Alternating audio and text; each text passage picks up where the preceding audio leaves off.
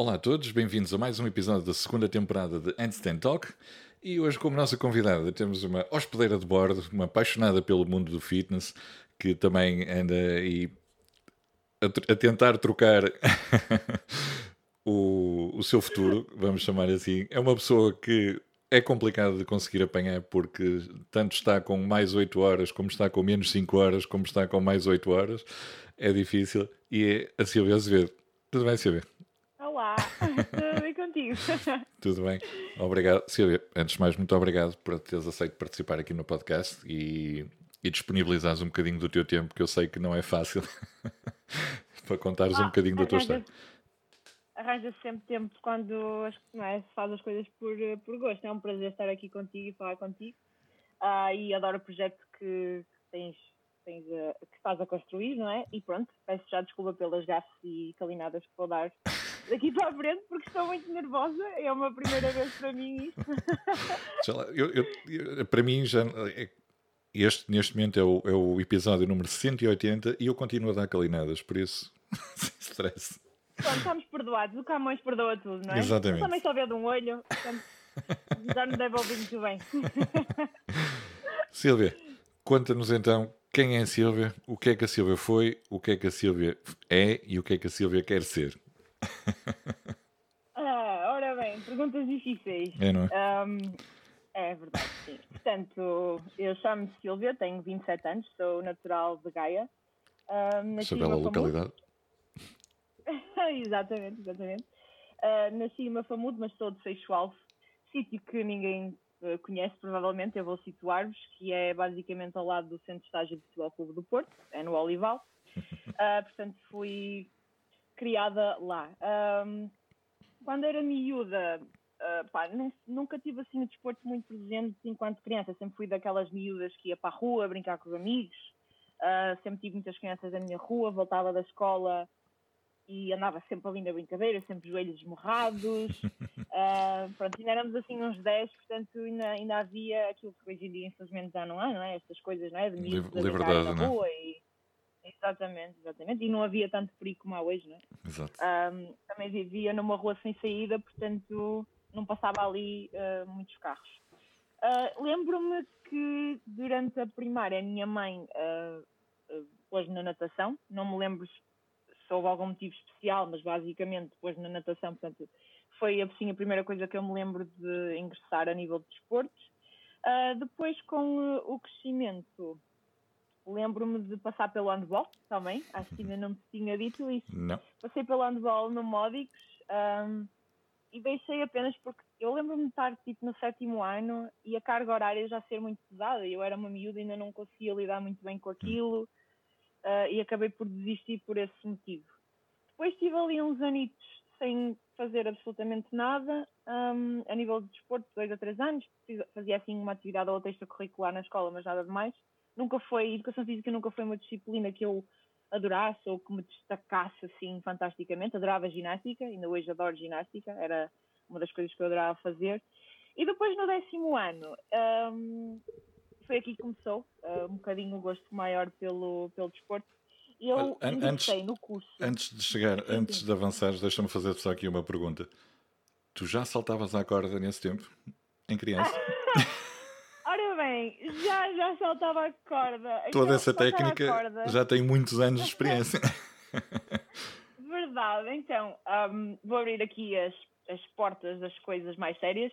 Uh, portanto, saltar a corda, um, como eu te disse, nós íamos para a rua muitas vezes uh, brincar e tudo mais. E a minha mãe sempre trabalhou em casa, a minha mãe fazia tapetes. Ah, boa. Também não me lembro do nome da fábrica, mas eu lembro-me que ela fazia tapetes, é o que eu me lembro. E basicamente ela trabalhava em casa, portanto eu, eu nunca fui para a pré, por exemplo. Uh, o meu irmão ainda chegou a ir, mas eu nunca fui. E uh, basicamente os últimos seis anos da vida da minha mãe, um, ela esteve sempre doente e portanto estava sempre em casa e ia-me buscar, ia buscar à escola, ia-me levar à escola. Nos últimos anos já não, porque infelizmente já estava bastante doente. E uh, basicamente, depois das aulas, nós então estávamos todos juntos na rua sem saída. E o pai de uma colega minha, que é a minha melhor amiga hoje, amanhã e sempre, um, trazia umas cordas enormes da fábrica, aquelas cordas grossas, e que dava tipo para 20 pessoas a saltar ao mesmo tempo.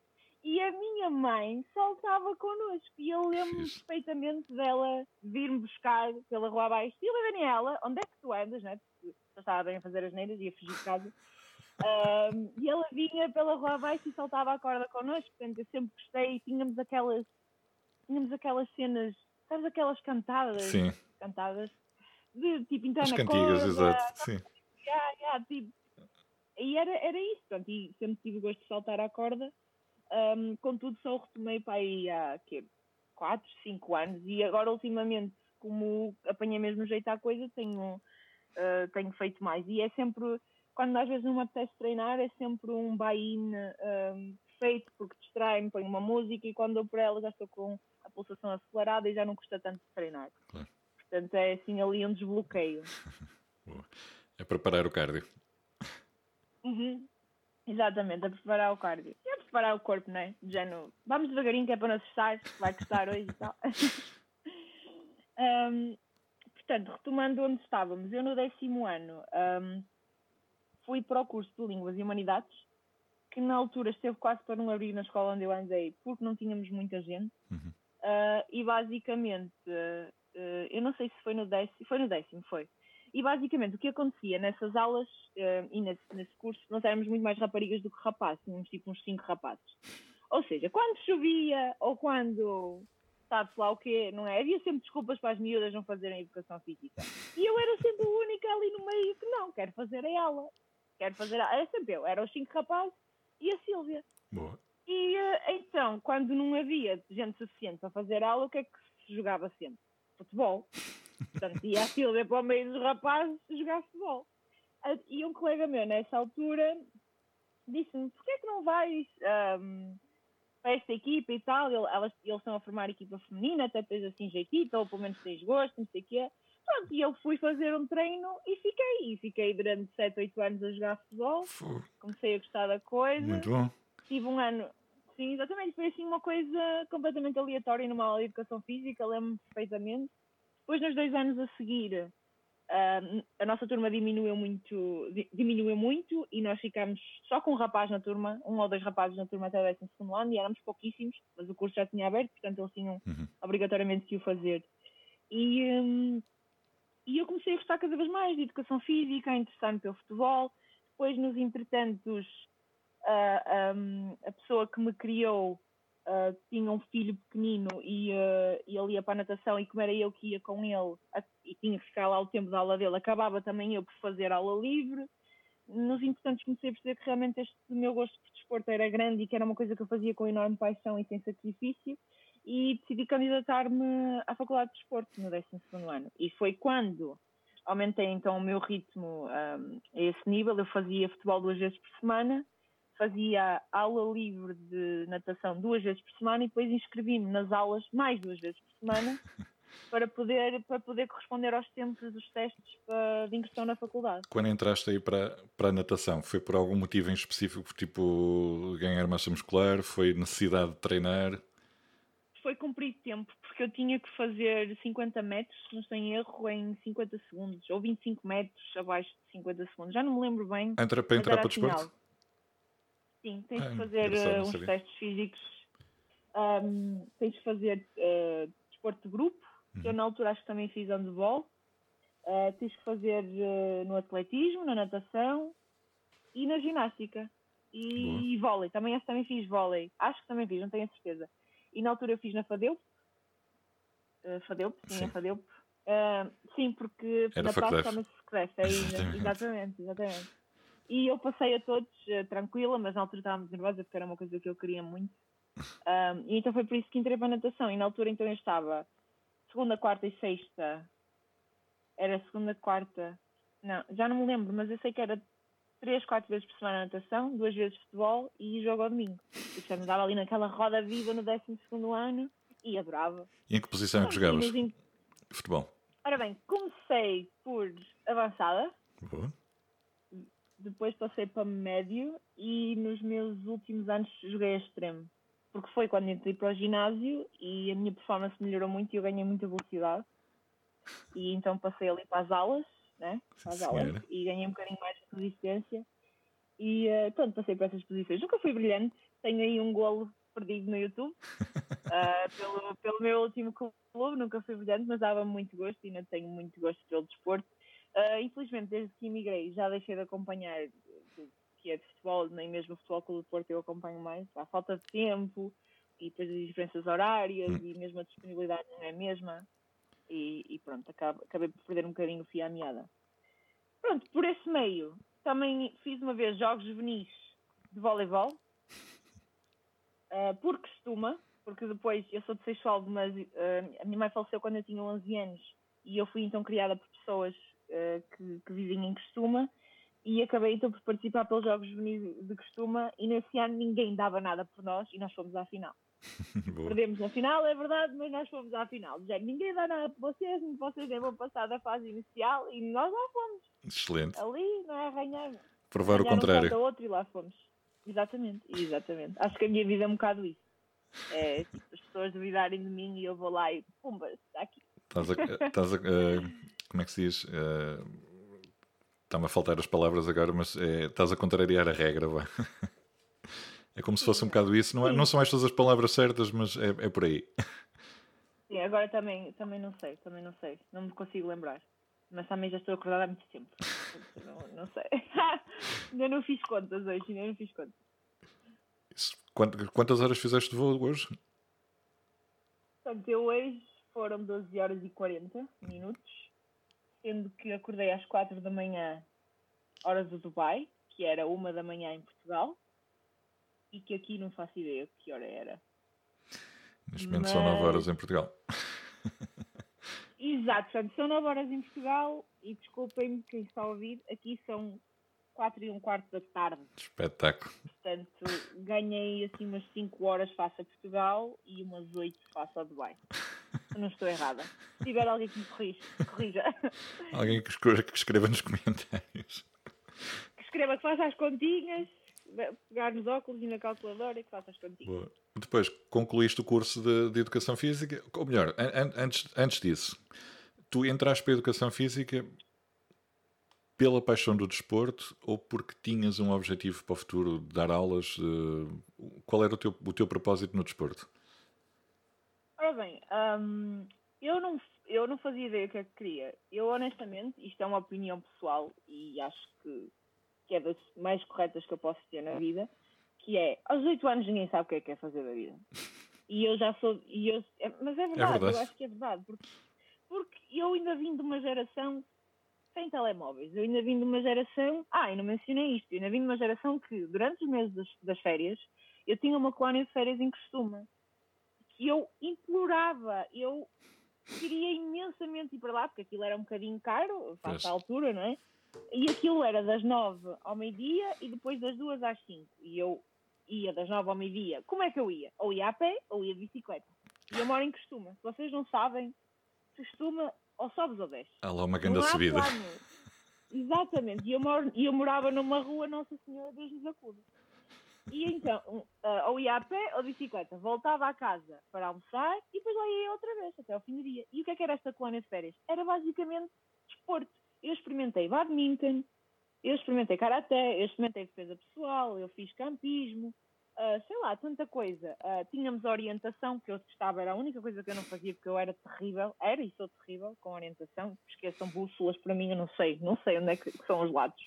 Um, e então eu ainda cresci nessa geração, que não havia telemóveis, que era, que era tudo brincar na rua e que, que ainda tinha livros, eu adoro ler, por exemplo. E basicamente, se eu, que vim de uma geração que cresceu, ao, se calhar, ao, ao ritmo que se deve crescer, uhum. cheguei aos 18 anos e, uh, e não sabia o que queria para a vida, acho, acho que as crianças ou os jovens hoje em dia muito menos sabem, porque as coisas agora são, são, são caem, quase caem do céu, são dadas e, e pá. E aos 18 anos ninguém sabe bem o que é que quer fazer, sei lá o que é que quero quando tiver 30, não sei. E eu fui mesmo pela paixão. E na altura lembro-me no primeiro semestre ter isso na cabeça, porque toda a gente sabia o que é que queria fazer. Uhum. Uh, umas colegas minhas queriam tirar mestrado em, uh, em educação e realmente dar aulas, ou pessoas com mobilidades especiais, ou mais direcionadas para fisioterapia. Eu não fazia ideia. Eu honestamente não fazia ideia. Eu fui mesmo pela paixão uh, do desporto. E infelizmente depois não terminei. Uh, porque a nível pessoal estava com muita coisa a acontecer na minha vida. Tive esse período, o meu primeiro ano de desporto, eu já estava a viver sozinha e infelizmente, entretanto, meu pai também faleceu e eu acabei por regressar à casa então onde tinha sido criada, porque uh, pronto, foi um momento difícil da minha vida, claro. mais difícil quando perdi a minha mãe. Tinha um bocadinho mais consciência das coisas e como era o mundo e como a minha vida uh, ia ser daí para a frente.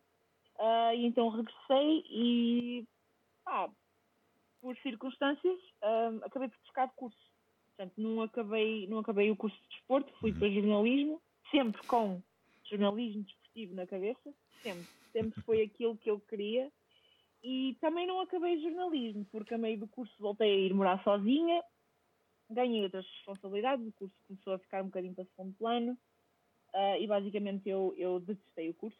E quando eu digo eu detestei, é assim uma coisa que eu digo com todas as forças do meu ser, porque um, o curso uh, tem. Uh, Estavas contrariada. Da, Exatamente, exatamente. Fui, fui para o curso pelos motivos errados. Exato. Exatamente. E então por isso é que eu digo que aos 8 anos ninguém sabe o que é que quer e eu preferia, por exemplo, ter parado um ano e se calhar uh, tinha ido trabalhar e, e, durante esse tempo conseguia perceber que é aquilo que eu queria a longo ou, ou curto prazo e se calhar fazer uma decisão mais racional e não tão emocional, Olha, como foi ir para, para desporto. Eu vou-te eu vou -te dar a minha experiência, uh, que foi que tive essa decisão de parar de estudar quando acabei o 12 ano e pensar, vou parar, parar um ano e depois, uh, depois penso nisso. Uh, o que é que acontece? Comecei a, comecei a trabalhar, comecei a ganhar dinheiro Exato. e nunca mais voltei a estudar. Melhor, depois tirei uns cursos e tal, mas uh, já era aqueles cursos pós-laborais, já não, não era a mesma coisa. Assim, eu também, eu também acho que sim, que acontece muito isso, uh, mas eu tenho um desgosto grande de não ter uma licenciatura. Não pelos claro. outros, mas por mim. Claro. Uh, e, por exemplo, tenho uma colega minha que fez isso para um ano e também começou a trabalhar e tal. E pronto, e aconteceu mesmo. Mas tirou um curso, um curso profissional uhum. e trabalhou muito tempo na área enquanto esteve em Portugal. Ela neste momento também está emigrada. Uh, mas fez isso. Mas eu acho que no meu caso tinha sido mesmo importante, especialmente pelo facto de ter crescido assim um bocado uh, assim, não é? Não e a situação que está, e, e, a fase que estavas a viver, e a fase que estavas a viver naquele momento, uh, já, já, infelizmente já tinhas perdido a tua mãe com 11 anos, depois perderes o teu pai também ali pelo, pelo caminho é complicado. Sim, 19, um, pronto, e acho que foi um bocado isso, pois, não é? Pronto, fui para o curso de jornalismo por motivos errados. Jornalismo é um dos melhores cursos da Faculdade de Letras do, do Porto e, e um, o curso chama-se Ciências da Comunicação jornalismo, assessoria e marketing. Uh, e basicamente o curso engloba estas três áreas uhum. e tem muita, tem muita coisa de matemáticas que eu sou terrível. Tem muita coisa de informática. Eu tinha professores da Faculdade de Engenharia e da Faculdade de Economia que vinham ensinar disciplinas de Economia e de Engenharia, que são áreas que, que eu sou péssima. Em jornalismo. nós não... Exatamente. E só no terceiro ano é que eu escolhi a minha especialidade. Um, e uh, então até lá, todas as cadeiras que envolviam que envolviam uh, multimédia ou contas, eu era terrível, eu não tinha vontade de ir, eu não percebia. Depois, infelizmente, eu acho que o nosso ensino em Portugal uh, ainda está com muitas lacunas também, porque eu sou daquelas pessoas que eu faço todas as perguntas. Podem ser o mais estúpida possível, mas eu vou perguntar sempre. Se eu não perceber, eu vou perguntar. Porque afinal de contas eu estava lá para aprender. E pronto, não sentia muita por disponibilidade, por disposição, peço desculpa, por disposição dos professores para o fazerem. E, por exemplo, fotografia, tive o curso de fotografia, tinha um, a disciplina de fotografia, que hoje em dia até adoro e até uhum. tenho, tenho estado um bocadinho mais empenhada em saber mais, mas eu não percebia nada do que ela ensinava para lá, não percebia nada. E uh, depois aquilo que gostei mais até foi rádio. Uh, achei que a docente também era, um, pá, também fazia diferença e depois adorei a logística da rádio. acho que rádio, eu acho que me encontrava muito bem na rádio, por acaso. Continuo a gostar de jornalismo em si, mas na vertente rádio. é a minha paixão. Sim, sim, rádio talvez, sim, porque não? Quem sabe? Quem sabe? Nunca se sabe, não é? Tens, tens, que, tens que começar a fazer aquelas apresentações no avião que raramente se percebe o que eles dizem, o, o piloto, Exato. e se calhar se fosse outra pessoa, se fosse uma mulher a falar, já se percebia mais alguma coisa. Eles normalmente dizem. Não percebes nada. Bem, o piloto, o piloto eu não posso fazer por ele. Ele tem que se apresentar, não é? Porque ele é o Commander in Chief, como nós costumamos dizer, portanto ele tem que se apresentar sempre. Um, Agora o outro, eu não costumo fazer, nós chamamos aquilo de PA, que é o Public Announcement, e eu não costumo fazer, ainda não fiz nenhum voo para Portugal, portanto ainda não me calhou a mim uh, essa sorte. E uh, fiz no outro dia, já não sei que, para que sítio foi, mas fiz em inglês e por acaso saiu muito bem. Saiu muito bem, eu estava bem nervosa, mas basicamente ninguém está a ouvir, portanto eu pensei, está a ouvir, vou fazer isto em condições direitinho, e saiu muito bem, por acaso, não fiquei disléxica nem nada. Foste dizer, uh, atenção, os senhores que estão lá no fundo, vão sentar-se, a favor, que ainda estamos a aterrar. Olha, por acaso disse isso aí, género. Sinal de cinto de segurança ainda está ligado, mas ninguém me ouve. Impressionante. E eu que falo tão alto, sou do norte e tudo. Falas alto que chega. Pois não, pois não. Mas também depois não vou de 12 horas fica difícil. A pessoa desiste. Boa. Como é que, como é que depois surgiu esta, esta vontade de, de, de, desta profissão que tu tens, de, de, hospedeira? Como é que isso aconteceu? Ora, foi sem querer? Foi algo, uma, algo que tu foi, sentiste, é isto mesmo que eu quero fazer? Foi meio sem querer. Eu, quando estava no secundário, sempre tive muito jeito para inglês. Eu sempre tive um. Tipo, o inglês é como se fosse uma língua-mãe para mim. Tenho mesmo uma, uma naturalidade imensa. Um, e lembro-me, isto não se diz, mas eu vou contar. lembro-me, no sétimo e no oitavo ano eu fazia os meus testes de inglês. Eu fazia o teste, eu. Portanto, acabava e depois o teste rodava a turma toda. Pronto, e assim tirávamos todos boa nota, não é? Boa. Assim ninguém ficava prejudicado. Pronto, e um, peço desculpa a quem eu, eu acabei de. De chivar? Chivar? Eu não queria dizer essa palavra, mas pronto. Eu, eu, não, eu, e, eu acho que nesta altura já, já todos devem estar mais, mais resolvidos, sem precisarem de cábulas, digo eu. Pronto. E, eh, e pronto, eu sempre tive assim um jeito nato com o inglês. E mesmo depois quando o francês também, eh, também comecei a aprender francês na escola, também sempre me safei muito bem.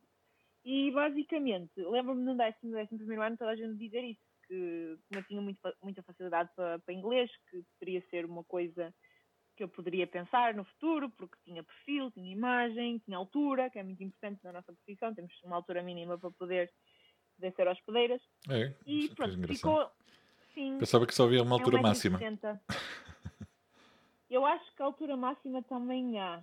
Uh, não tenho a certeza, mas no caso é 1,60m, altura mínima. Eu tenho 1,67m. E depois, uh, por exemplo, no recrutamento, tens que em Big Space esticar-te e chegares a uma determinada altura, que eu não sei dizer qual é, porque alguns equipamentos de segurança que nós temos a bordo estão em cima. Uhum. Portanto, uhum. em caso de emergência, nós temos obrigatoriamente que chegar lá. Faz Isso sentido. não pode ser um obstáculo em caso de emergência. E, por exemplo, uh, pode acontecer se tens mais de 1,60m e não chegares. E aí isso é, isso é decisivo para te aceitarem ou não. Contudo, se não tiveres 1,60m, nem sequer deixam passar de todo da primeira fase. Seja, podes tentar concorrer, mas é para esquecer. Mas tu, tu... A maior parte das companhias. Mas é. vocês, vocês, além de, de, Vocês têm um sapato com um tacãozito, não é? Temos um sapato com um tacãozito. Ou seja, tu ficas para aí com 1,70m. Horas... Sim, mas tu achas que eu andei 12 horas hoje com um tacãozito? Não andei. Ando com, uh, ando com um sapato raso uh, e achatado, porque claro valha-me as minhas costas e as minhas perninhas que vão ganhar varizes, não é? Mesmo. Pronto, um, e basicamente, pronto, isso ficou ali a marinar um bocadinho na minha cabeça. Depois, entretanto, pronto, aqui o percurso das faculdades. Hum, com a perda do meu pai, volto, regressei à casa onde fui criada e depois, passado um ano, um ano e meio ou dois, voltei a, a morar sozinha de vez. Uh, e quando voltei a morar sozinha de vez, um, tinha sempre um part-time ou outro para, para ajudar com as minhas contas, claro, tinha, uhum. uh, tinha de ser, não é? E, um, e depois, uh, essa minha melhor amiga, na altura, quis entrar para um ginásio, quis entrar, eu ainda jogava futebol na altura, queria, jogar, queria entrar para um ginásio, estávamos as duas na Faculdade de Letras, então tentámos encontrar uma que fosse uh, a mais perto, o mais perto possível. E na altura só havia o Fitness Hut na Trindade. Eu também andei lá. Tempo do, Tá, pronto, eu ainda sou do tempo do outro da Trindade, quando só havia outro da Trindade. Pronto, e entrei para o ginásio uh, e comecei a ganhar gosto à coisa. Entretanto, eles começaram um, a recrutar, a recrutar mesmo para trabalhar nos novos, nos novos ginásios que foram crescendo e eu concorri. E foi quando acabei por congelar a matrícula e desistir da faculdade. uh, porque arranjei trabalho a tempo inteiro no Fitness Hut de Matosinhos e por lá fiquei durante nove meses. E durante nove meses estive em Matosinhos, depois passei, passei, ora bem, setembro, outubro, novembro, dezembro, janeiro, durante cinco meses para as Antas, foi onde acabei uh, um dos meus últimos trabalhos antes de ir Portugal. E na altura eu namorava, portanto, eu namorava e, e ele já estava imigrado, uh, uh, estava imigrado num dos países do Médio Oriente e foi um bocadinho por aí que eu comecei à procura do trabalho no Médio Oriente. E voltou então a ideia da hospedeira, porque basicamente é um bom trabalho, ganha-se claro. bem, e eu ia juntar o útil ao agradável, não, é? não tinha amarras em Portugal, e decidi então que ia tentar a minha sorte. Um, a vida é o que é, e portanto a relação acabou. E, uh, e eu, contudo, continuei a procurar o trabalho de hospedeira, uh, mesmo já sem ter uh, esse, essa motivação amorosa, digamos assim, uhum. para, ir, para, para ir, para vir para o Médio Oriente. E na altura eu concorri a Ryanair, entrei, entrei e fiz a formação toda para a Ryanair. E, fun fact about me, eu quando concorri à Ryanair fui aceito eu fiz a formação toda, que são dois meses, e eu nunca tinha andado de avião. nunca. Então, eu fui para, então aqui está uma hospedeira que foi para a hospedeira sem nunca ter andado de avião. Fiz. E na altura, a formação da Ryanair era no Porto, mas os treinos práticos que nós temos que praticar uh, os procedimentos de emergência, etc, etc, uhum. foi em Itália, em, uh, em Bergamo. E então uh, eu fui, fui com a Ryanair uma semana para a Itália e foi a primeira vez que andei de avião, efetivamente, e adorei. E toda a gente era assim, ah, já viste, eu isto não enjoas, isso, isso, isso, aquilo outro. Eu disse, não vou nada enjoar. tipo, então eu ando de carro e leio a viagem toda, não vou nada enjoar. E assim foi. Só que eu estava a fazer a formação para a Ryanair e, e nos interessantes continuava a procurar uh, por empresas do Médio Oriente e eu sou uma pessoa que uh, confia muito no meu, no meu, na minha intuição, no meu instinto. Uh, não estou à espera que as coisas caiam do céu, mas eu confio, confio muito naquilo que o meu gut me diz. Uhum. E na altura, pronto, comecei a ver que realmente a Ryanair não era aquilo que eu queria mesmo e uh, comecei a ver dias de entrevista para outras companhias. E na altura vi que a Qatar Airways ia estar em Portugal. Mas todos os, dias que iam estar lá coincidia com os meus dias de treino. E quando tu fazes a formação para uma companhia aérea, tu não podes faltar. É que não podes. E podes ser um acidente de carro, podes estar quase a morrer, podes eh, qualquer coisa. Não podes faltar, porque tem a ver com leis europeias e internacionais que tu tens que ter uma formação do início ao fim e não podes perder um dia. Claro. Tem a ver com segurança. Basicamente, eles compreendem caso alguma coisa te aconteça, te aconteça mas irias ter que começar tudo de novo. Uhum. Pronto, e eu não podia trocar o certo pelo incerto na altura, não, é? não podia uma entrevista, ir a uma entrevista de emprego onde vêm pessoas da Coreia do Sul a Lisboa para fazer a entrevista, imagina, tipo, não podia trocar o certo pelo incerto. E basicamente eu não mencionei isto a ninguém. Eu não mencionei isto a ninguém e uma colega minha do curso na altura disse-me, olha, a Qatar Airways vai estar aqui em Portugal. E eu disse, ah, eu sei, por acaso estive a ver, mas uh, são todos os dias da semana. Ela disse, não, não, é dia 17 de Abril, é um sábado. E eu, ai, é um sábado? E eu sábado e eu não pensei duas vezes. Eu na, fui a semana toda para a Itália, eu cheguei na sexta-feira, eu mal dormi, aqueles tipo sexta, sábado e domingo. Apanhei outro avião para Lisboa, na altura, e tive o dia todo na entrevista em Lisboa, no Sheraton. Estávamos cerca de 400, 500 pessoas e eu lembro-me de chegar lá, olhar para aquela fila e pensar: eu sou uma formiga aqui no meio, tipo, como é que eu vou conseguir isto? Mas eu estive o dia todo com um pensamento positivo e a pensar, eu vou passar, eu vou passar. Sempre com os dedos uh, cruzados debaixo da mesa, isto é, isto é verídico, e, um, e fui passando, fui passando, fui passando, fui passando, e fiquei para os últimos 25 ou 27 finais. Top. E na altura decidi então desistir da Ryanair e fiquei em Portugal durante mais seis meses até eles me chamarem de vez, porque estes processos às vezes demoram muito uhum. tempo. E na altura já estava desempregada, já me tinha, já me tinha despedido do Fitness Hut e um, estava desempregada, passei pelo call center da nós, é onde ainda hoje tenho alguns amigos, é verdade. Um, e eles chamaram-me em setembro de 2018 e eu em outubro de 2019 já estava lá para o Qatar e foi assim que começou uh, a minha jornada a no Médio Oriente. Exatamente. E, e como é que foi, como é que foi para ti? Não, peraí, se calhar antes desta pergunta vamos, perguntar como é que é, é tão, a vida de, de hospedeira é tão glamourosa como parece? Não, não é. Porque quem vê, quem, vê, quem vê a vida de uma hospedeira de fora pensa, ah, passa a vida a viajar, passa a vida a conhecer sítios novos, tem tudo pago, tem, eh, tem cheia de regalias de, de viagens. Como é que isso É funciona? assim, claramente que eu tenho um ótimo trabalho, graças a Deus eu tenho Tens. um ótimo trabalho e, eh, e sei que sou abençoada por tudo que tenho, por tudo que conquistei até hoje. Ahm, o que é que eu posso dizer sobre o trabalho? Eu adoro trabalho, eu adoro trabalho, eu adoro o que faço. E, ahm, e mesmo os passageiros dizem, já tive duas situações em que me disseram You really like what you do, don't you? E eu digo, sim, eu adoro o que eu faço. Eu sou, eu costumo dizer que sou ah, people's person. Uhum. E eh, então eu gosto, eu gosto de trabalhar no customer service. É Assim, quando há coisas sérias, eu sou muito séria e, e, e não, e não, não, não, não dou o braço a torcer. Claro. Mas eu sou muito, eu sou muito bem disposta, eu brinco com os passageiros. Por exemplo, hoje um ainda me disse assim: uh, If you don't mind, could you please uh, put some ice in my drink? Uh, e eu disse: Yes, of course, but what if I mind? E eh, o passageiro e, e, eh, e depois né, ficou ali um bom ambiente. ahm, Fi- pronto, e queria- Crias ali um- uma, uma química, não é? porque, assim, ao fim do dia, não é? Eu passo 12 horas com essas pessoas, 12, 15, 17 horas dentro de um avião com essas pessoas. Se, se alguma coisa acontecer, nós somos o, o bote salva-vidas deles. Nós temos, ah, nós temos treino de. hum, Ai, vou dizer estas coisas em inglês, peço Força. desculpa, porque eu não. Portanto, eu tenho treino de firefighting, portanto, eu, eu, nós, durante a nossa formação, Combate ao incêndio. como lidar com fogos.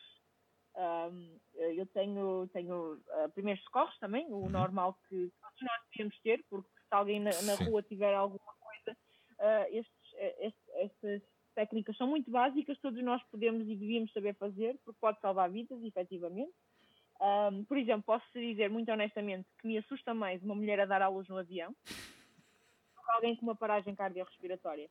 Porque uma paragem cardiorrespiratória, eu, pá, eu estou a tentar salvar uma vida, né? infelizmente aquele coração parou por algum motivo e eu estou a tentar salvar uma vida, estou a dar o melhor que posso para, não é? para, para poder eh, reanimar aquela pessoa. Agora, um parto, eu estou a lidar com duas vidas Mesmo. é uma responsabilidade muito grande, não é? Estás a trazer uma, uma vida ao mundo e isso assusta-me. Assusta-me mesmo. Ahm, ou, por exemplo, quando me aconteceu, ahm, nunca tive nada extremamente grave a bordo, tive um aborto de uma, de uma, de uma passageira, infelizmente, e foi, foi assim um voo pesadito. Ahm, mas já tive vários demais, é normal, ou, eh, não é? Pessoal com mais medo. desidratação. E, por exemplo, nós temos voos que já sabemos perfeitamente o que é que vai acontecer. Por exemplo, quando fazemos Bali, já sabemos que a voltar de Bali vem sempre passageiros queimados do sol, ou seja, vão desidratar, vão desmaiar, percebes? Porque passaram muitas horas ao sol. E assim, e quando alguém desmaia, os passageiros tocam-nos e dizem: Olha, está ali alguém no chão. E eu, eu entrei em pânico por dois segundos. Isto aconteceu, a primeira vez eu estava, eu estava a voltar do Japão, a primeira vez. E alguém me tocou no ombro e disse: I'm sorry, there's someone on the floor. E eu olhei e por dois segundos entrei em pânico e pensei, muitos palavrões em português, e pensei, porquê a mim? e pensei, porquê a mim?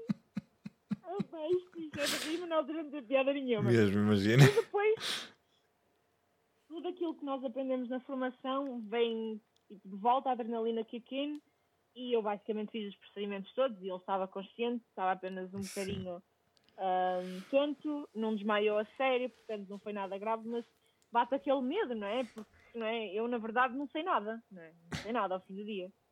Pronto, estas coisas acontecem, depois ahm, pais, por exemplo, já fiz uma vez uh, fazer voos para os Estados Unidos e que vem alguém da Austrália. Portanto, se eu vou fazer um voo com 14 horas, estou ali com passageiros que vêm de outro voo com 14 horas. Portanto,imi- imagina o cansaço e a exa- exaustão que estes passageiros trazem. E depois, no topo disso, às vezes vêm com crianças. Tens Pois. que imaginar com, com uma criança sente em dobro tudo aquilo que nós sentimos. Se é desconfortável para nós, eh, também é desconfortável para as crianças. E as crianças ficam muito chatas, choram muito e, e depois há ali não é, a exaustão dos pais. Nós temos que saber lidar com isso tudo, que às vezes eles explodem connosco, mas não estão a explodir connosco. Não é nada pessoal e nós Hum. temos que saber entender isso.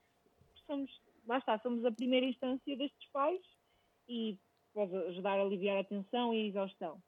Olha, vocês ainda, ainda dão aqueles, aqueles, aquelas coisas, aqueles alfinetes do, do, do piloto às crianças? Uh, assim, nunca apanhei isso nem na Qatar nem na que estou agora. Nós damos brinquedos às crianças, sim. Nós damos brinquedos. Um, meu filho ainda, ainda, apanhou, ainda apanhou na TAP uma, uma cena dessas, mas foi, foi ah, tipo. Olha que giro. Foi um caso, foi tipo uma das primeiras viagens que ele fez. Ele tinha um ano e pouco.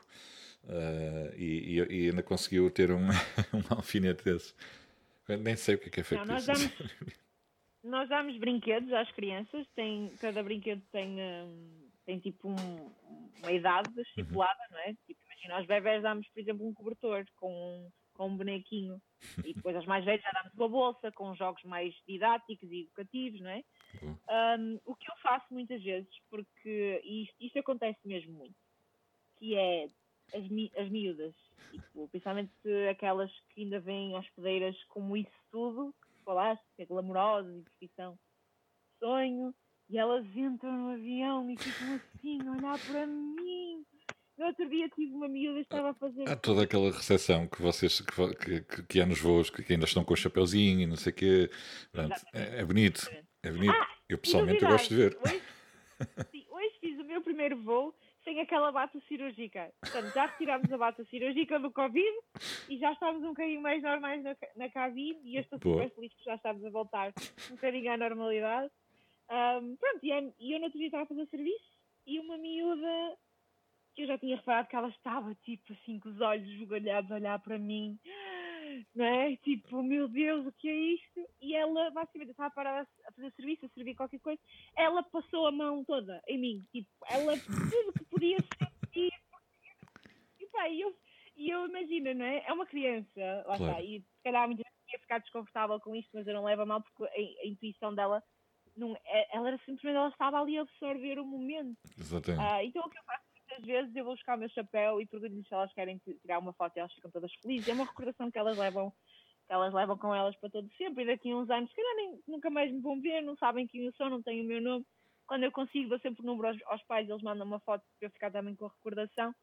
Um, mas é uma pequena coisa que faz uma grande diferença, se calhar até mais que o brinquedo. Um dia vão ser tuas colegas de trabalho, sabes? Não, nesse dia espero já não estar a trabalhar na aviação. Eu também, é assim, vamos com calma. Eu gosto muito disto, mas, mas... quero ficar cá para sempre. Sim, sim.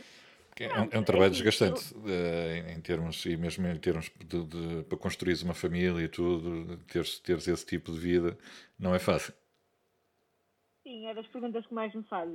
Na realidade, é das perguntas que mais me fazem. Um, e uh, uh, das perguntas e da dedução que mais me fazem. Pois também que a tua profissão não é fácil.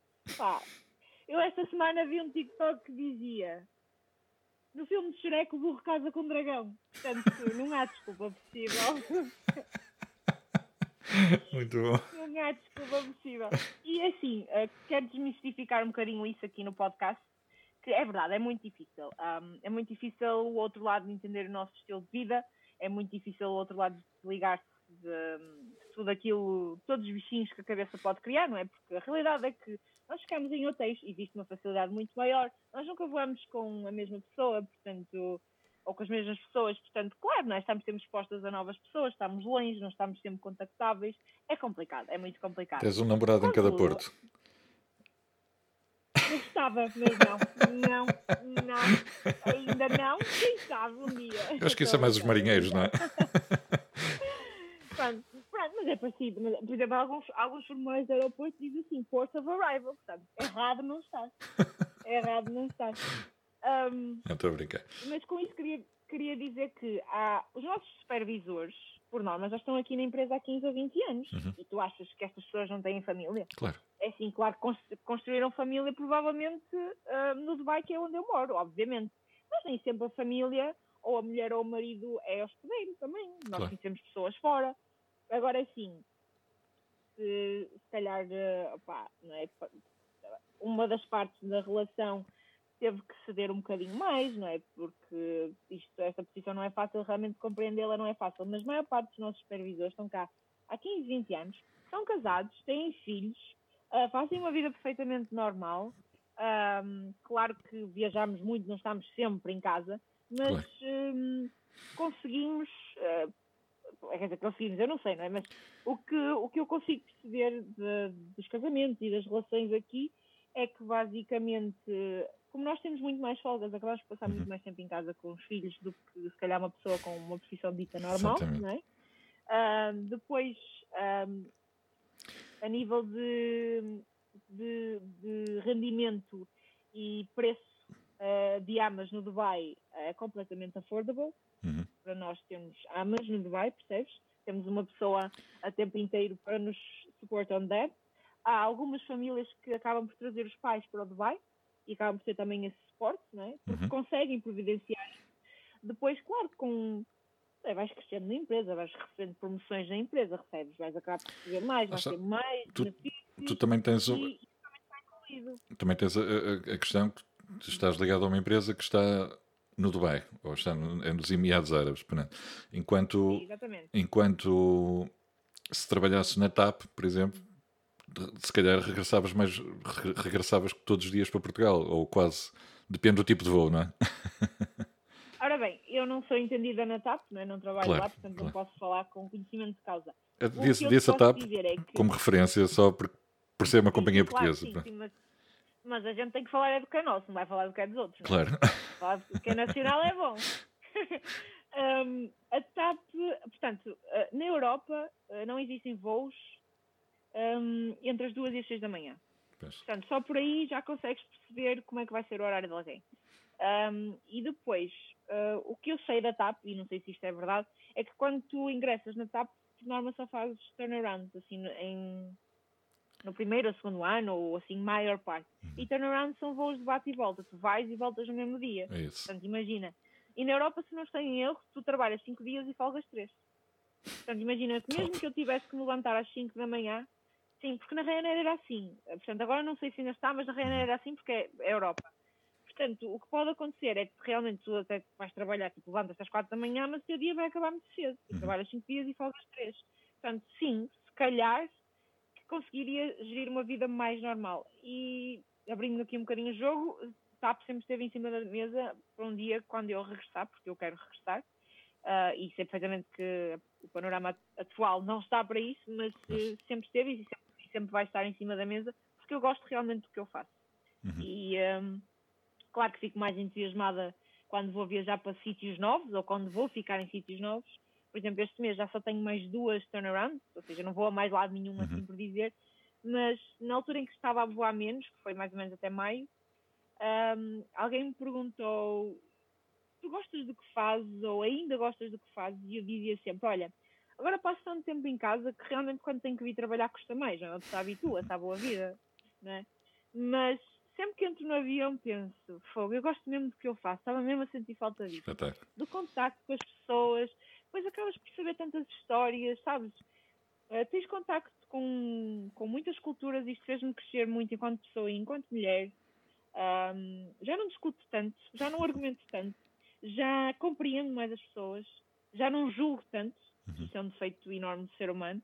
Um, Portanto, ah, sim, a TAP ainda continua em cima da mesa e sim, na Europa é possível fazer um bocadinho de vida mais normal. E, por exemplo, se eu trabalhasse na Europa mesmo que fora de Portugal, se calhar era muito mais fácil ir a casa uh, e estar com mais frequência em casa. Tenho colegas meus, tinha um colega meu na British Airways uhum. que de duas em duas semanas estava em casa. Ou tipo, nesta fase do Covid, disse-me que esteve sempre em casa e, tipo, e nunca deixou de trabalhar, entre aspas. Uhum. Não é, estava a trabalhar menos, mas basicamente estava em casa. Pá, e eu, eu não sabia a falta que ia sentir de Portugal até sair de lá. É literalmente aquilo que não sabe que tem até perder. Sem dúvida. É. Ver. E agora, tu tens outra paixão, não é? Que continuas ligado, ligado ao desporto, que estás agora a, a tirar essa. essa desenvolver. Essa, essa desenvolver, exatamente. que é. Portanto, eu estou a tirar o curso de personal trainer então. E vou revelar isto aqui, muito pouca gente sabe. Uh, porque realmente é uma paixão enorme que eu tenho. Eu entrei então no ginásio, voltando então aqui ao tema principal. Eu entrei no ginásio. Que é 2014, 2015? Não, 2016. Foi 2016. Não, 2015. Entrei para o ginásio em 2015. Seis anos. Uh, como atleta e, um, e pronto. E comecei a gostar da coisa, comecei a ganhar o hábito. Eu sou muito disciplinada, muito organizada. Tenho um bocadinho lá do, do toque, como se diz em português, o transtorno obsessivo compulsivo. Nada assim muito crazy, mas tenho. Um, e uh, comecei a treinar, comecei a ganhar o gosto, entretanto, não sei o quê. Na altura, o, rapaz com, com quem namorei durante um ano e meio, ele era personal trainer, portanto fiquei ainda mais envolvida no tema. E na altura ele emigrou e, um, e eu ainda estava em Portugal. Ainda estava em Portugal, sim, foi? Ou não? Não, pronto, ele emigrou, entretanto as coisas acabaram, depois emigrei eu. E numa das vezes que fui a Portugal, enquanto estava na Qatar Airways, um, a minha ex-sogra, que é uma grande amiga minha, uh, levou-me ao CrossFit na UOL. Levou-me ao CrossFit na UOL às 7 da manhã. E eu pensar, oh meu Deus, está louca eu a levantar-me às 7 da manhã, quero dormir. Mas lá fui. Lá fui, desmistifiquei mais uma vez todos os conceitos generalizados que toda a gente tem sobre o CrossFit, que é pesado, que é só cargas, que é só para, para armários. E pronto, lá fui e adorei. Uh, adorei o conceito adorei uh, o espírito de equipa, adorei o facto de eu estar lá a competir só comigo mesma, não estou a competir com mais ninguém e não importa se sou a última, se sou a primeira.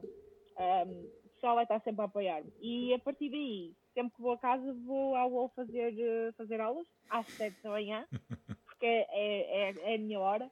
Adoro começar o dia assim. Um, melhorei muito, eu tenho, eu tenho lordose, melhorei muito a minha lordose com o CrossFit, porque corrigi posturas, aprendi técnicas, se eu, quando entrei para a Qatar Airways, não sabia fazer, ou melhor, não conseguia fazer um overhead squat, passado um ano já estava a fazê-lo com 27 quilos, uh, e que para mim é ótimo. Top, é eu top. nem sequer conseguia, nem sequer conseguia aguentar a pressão de, do PVC na lombar. Pronto, e uh, é uma casa à qual eu sempre vou regressar, à qual eu Pode-se dizer que o, ganhar em... o, o crossfit mudou a tua vida.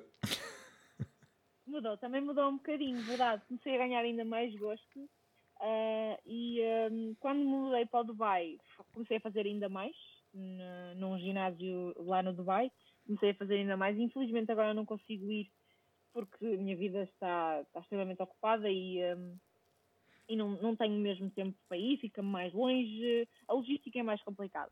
E eu tenho um ginásio perto de casa que me oferece o material todo, não tenho aulas, mas oferece o material todo e eu pronto, já percebo qualquer coisita da coisa e também vou, vou fazendo uns treinos que tenho e tenho sempre plano de treino e tal, e pronto, e vou treinando lá. Pronto, e ganhei o gosto assim pelo CrossFit, adoro CrossFit, também quero tirar uh, a certificação de treinadora de CrossFit, mas isso tirar depois. Um, e neste meio todo de aviação e desporto, uh, uma das coisas que é muito importante no nosso, no nosso trabalho é mantermos um estilo de vida saudável, uhum. porque hum, isto dá cabo de nós, não é? Eu não, não tenho uma rotina, eu não durmo todos os dias 8 horas por noite, eu não como todos os dias 5 refeições por dia, portanto, se eu não cuidar de mim, os efeitos que eu tenho no voo vão ser ainda maiores. E, portanto, o feedback que eu vou tendo é como é que tu, com este estilo de vida, consegues manter os treinos, consegues manter a alimentação, como é que andas sempre focada. E eu penso que a longo prazo isto é um investimento em mim e na minha saúde. E a realidade é que eu raramente fico doente.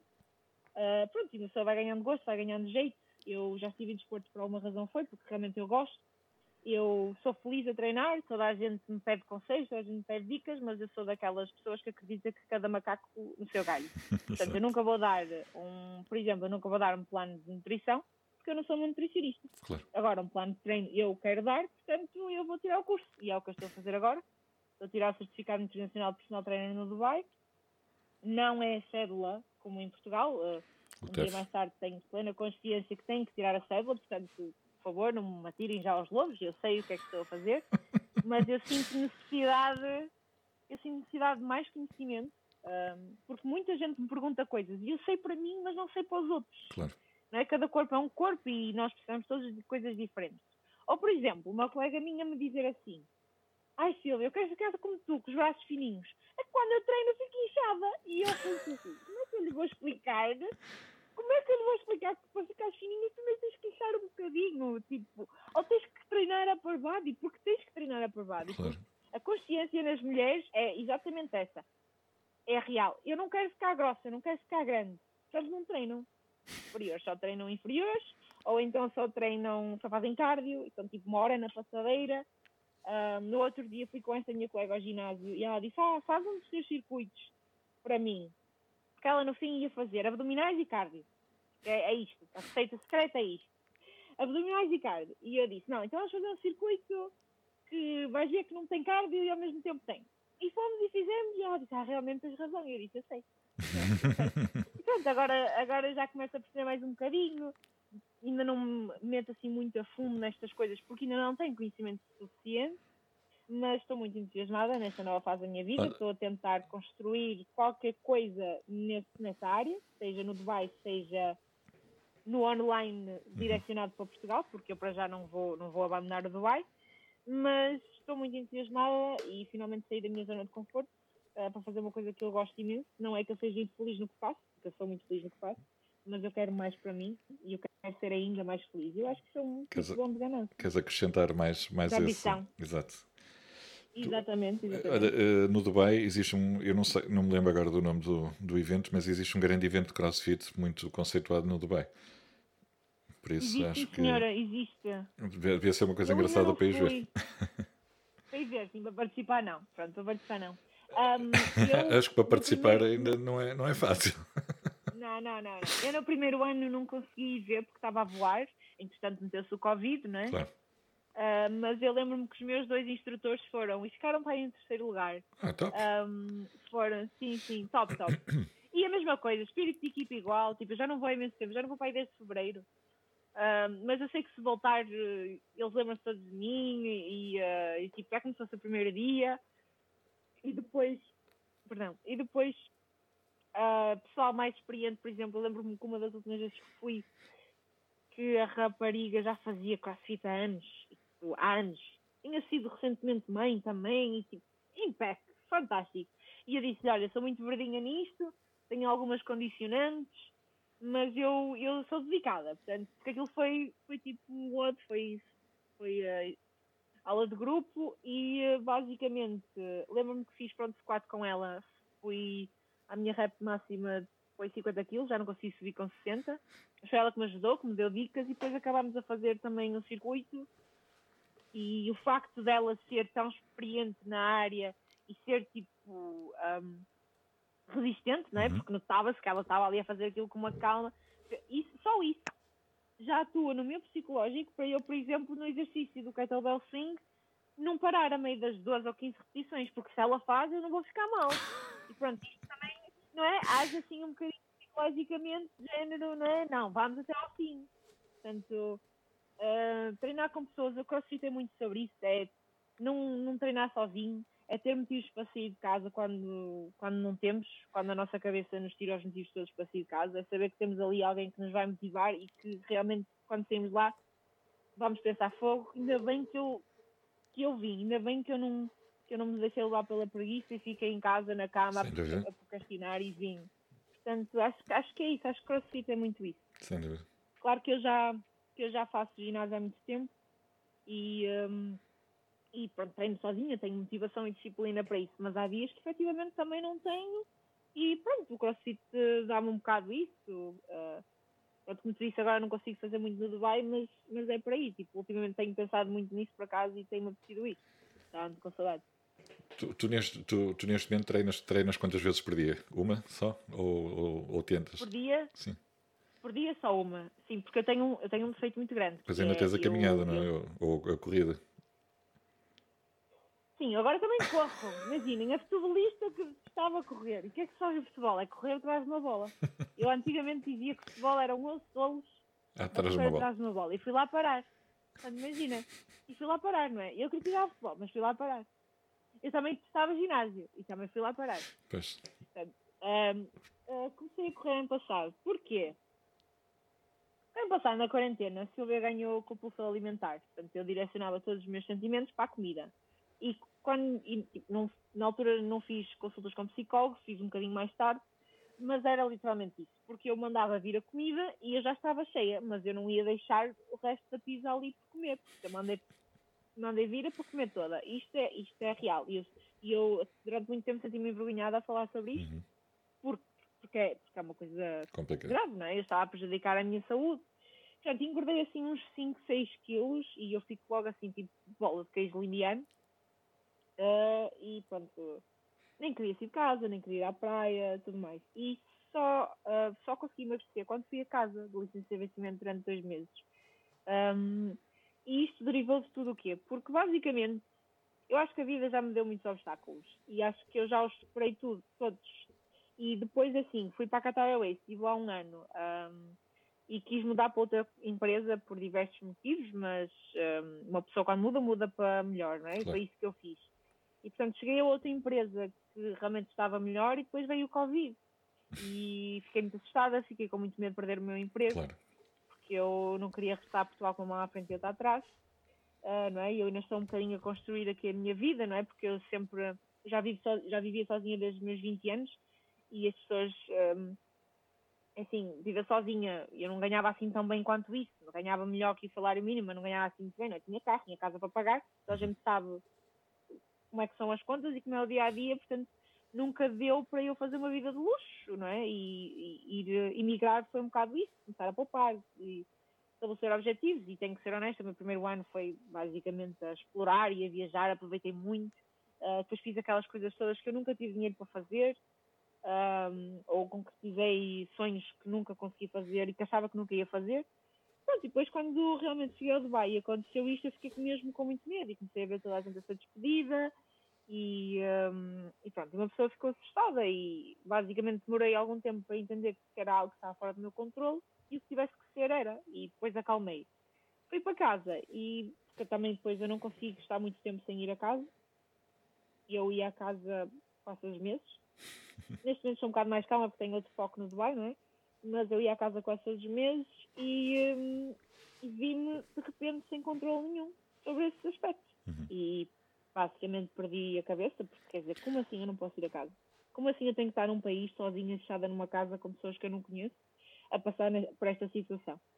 Um, pronto, e foram assim seis meses muito complicados para mim a nível psicológico. Como é que ultrapassaste? E